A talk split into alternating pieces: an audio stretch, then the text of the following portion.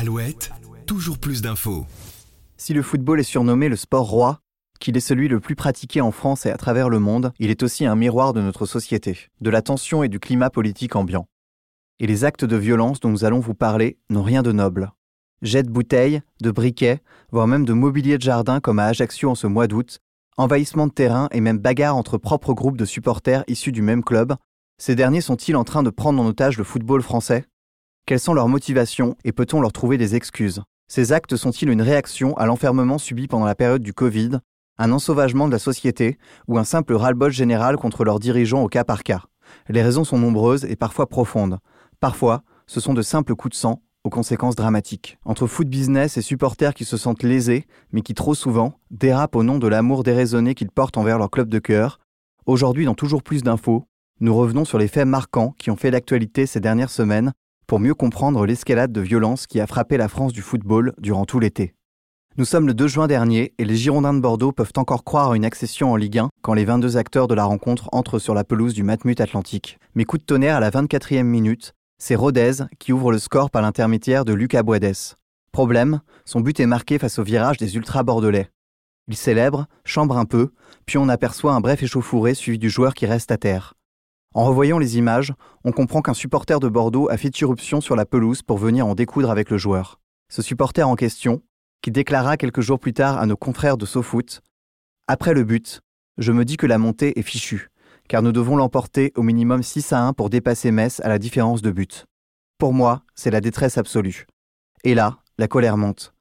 Pourquoi ces joueurs qui sortent de nulle part viennent-ils vers nous? Je le prends comme une provocation. Avec du recul, je peux dire que j'ai réagi instinctivement pour deux raisons. La première, c'est la colère. La deuxième, c'est que j'estime qu'il représente un danger pour eux et pour nous. Car la tribune est électrique à ce moment-là. À cela, il ajoute Je suis quasiment certain de ne pas avoir touché Lucas Boades. Pourtant, pendant de longues secondes, le joueur est bel et bien à terre et l'arbitre de la rencontre, Nicolas Rainville, choisit de renvoyer les deux équipes au vestiaire. Le match, lui, ne reprendra pas. Quelques minutes plus tard, le verdict tombe. Lucas Boides a été victime d'une commotion cérébrale. Sur les réseaux sociaux, les supporters enragent. Comment est-ce possible? Il n'a même pas été touché à la tête sur les images. Certains parlent même de la simulation de l'année. Mais pour un neurologue de Toulouse, qui exerce depuis plus de 20 ans, les explications sont claires. Une commotion, c'est un traumatisme cérébral léger, lié à un impact direct ou indirect à la tête. Autrement dit, cela signifie qu'il n'est pas obligatoire de recevoir un coup directement à la tête pour provoquer un traumatisme crânien. Sur le plan sportif, la Ligue, elle, a tranché. Et malgré un communiqué où il qualifiera cette décision d'injuste, Bordeaux restera en Ligue 2, tout comme Rodez. Annecy, qui se sentait lésé sportivement après l'arrêt de la rencontre, sera finalement repêché suite à la rétrogradation surprise de Sochaux durant l'été, ce qui au final arrangera tout le monde dans cette affaire. Si dans ce cas précis, beaucoup penseront que les torts sont partagés entre les deux clubs, joueurs et supporters, le prochain récit qui est encore plus effrayant et surtout affolant de bêtises fait froid dans le dos. Le 3 juin dernier, et donc lendemain de ce premier incident, à l'occasion de la dernière journée de Ligue 1, le petit Kenzo, 8 ans, accompagné par ses parents, Laurent et Amandine, et son petit frère, se rendent tous les quatre au stade François Coty d'Ajaccio pour aller supporter l'OM. La famille a été invitée par le club et doit rencontrer les joueurs à l'occasion du match. Le petit garçon, atteint d'un cancer du cerveau, avait fait part quelques mois plus tôt de cette soirée de rêve à l'association des Coccinelles Rouges pour Thomas, qui vise à améliorer les conditions d'hospitalisation des enfants atteints de cancer. Alors que l'enfant sort le maillot de son équipe favorite, des supporters corses, membres du groupe Lorsi Ribelli, le prennent à partie. Les pseudo-supporters se hissent jusqu'à la loge pour porter deux coups de poing au papa de Kenzo, qui, lui, bousculé, se tape la tête contre la barrière du balcon. Comment expliquer une telle violence? Le simple impair qu'aurait commis la famille, venir supporter leur équipe pour un match à l'extérieur, c'est tout. Deux mois après, le 25 août, les trois agresseurs comparaissaient au palais de justice d'Ajaccio et en dépit des témoins et de la gravité des faits qui leur sont reprochés, continuent à nier tout acte de violence.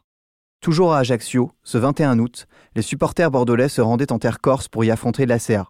Sur fond d'interdiction de déplacement via un arrêté préfectoral pour une rencontre classée à risque, ces interdits de stade n'ont pas renoncé à se rendre sur l'île de Beauté.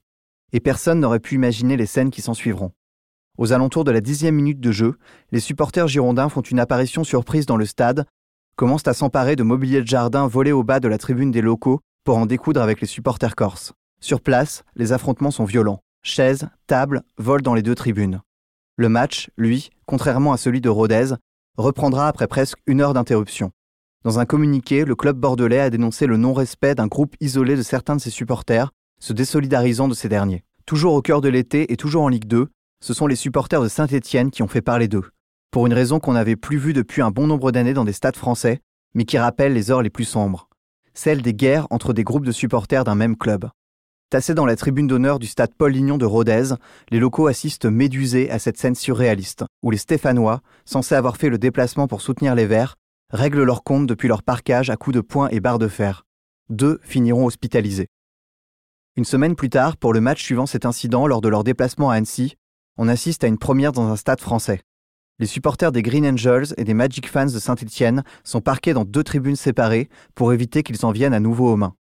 Pour le moment, et comme souvent depuis cette recrudescence de violence dans les stades, la Ligue de football condamne les faits sans prendre de véritables mesures.